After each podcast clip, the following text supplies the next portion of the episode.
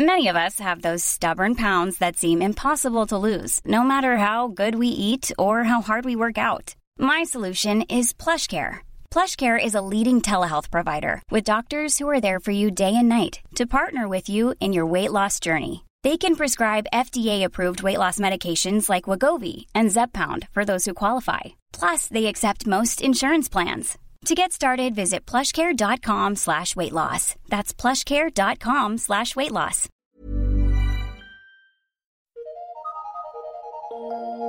Eu sou Mário Persona e essas são as respostas que eu dei aos que me perguntaram sobre a Bíblia.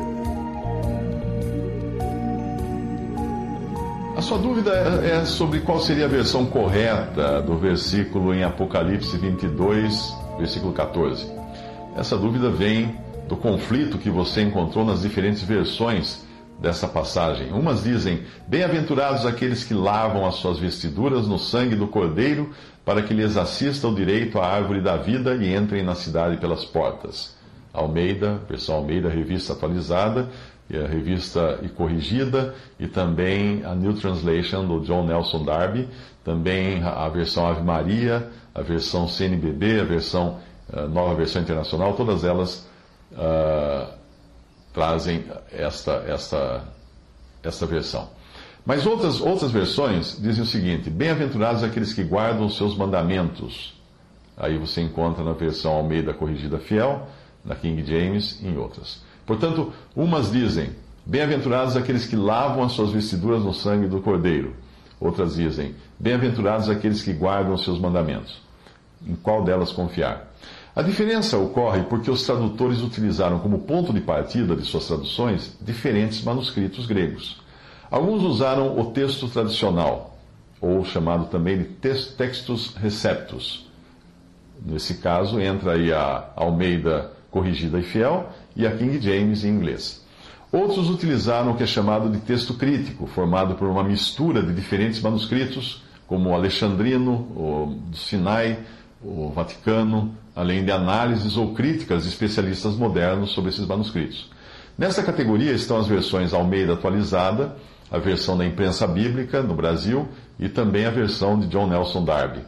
Mas mesmo, mesmo estas não são baseadas exclusivamente no texto crítico, assim como a própria versão Almeida Revista e Corrigida da Sociedade Bíblica não é puramente baseada no textos receptos, ah, mesmo sendo muito parecida com a Almeida Fiel, da Sociedade Bíblica Trinitariana ou com a King James.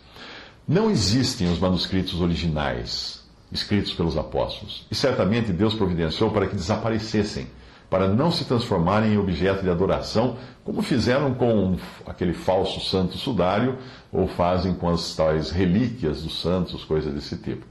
Os manuscritos que existem são cópias e cópias, e por isso há algumas diferenças que foram causadas ou por copistas inexperientes ou, ou incautos, distraídos, ou às vezes até de forma proposital.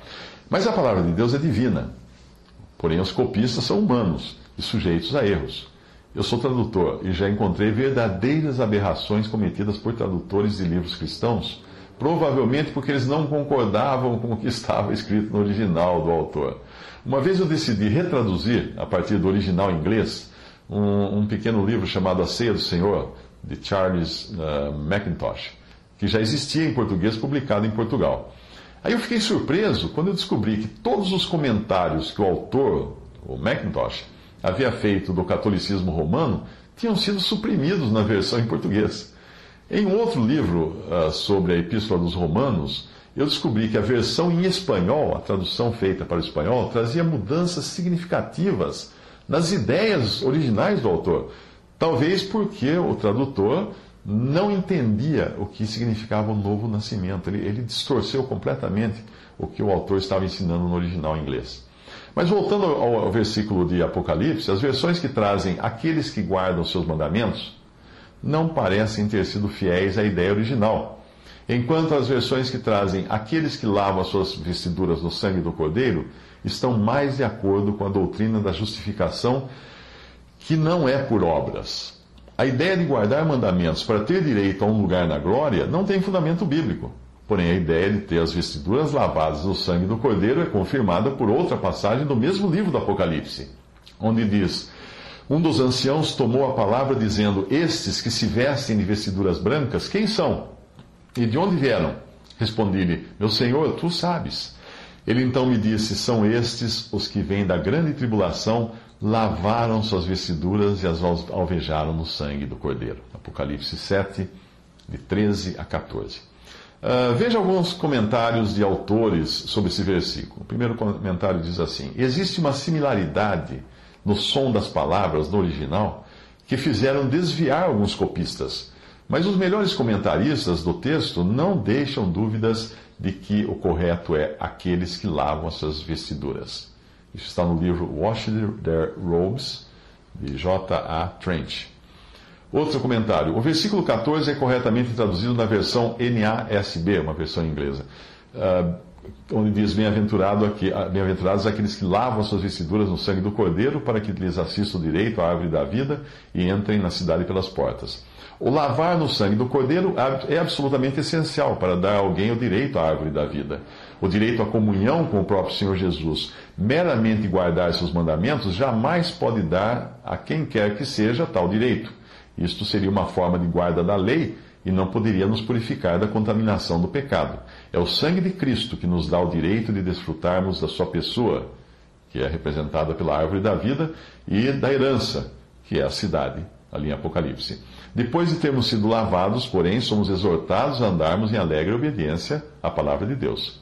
Isso está no livro Exploring the Revelation, de L. M. Grant.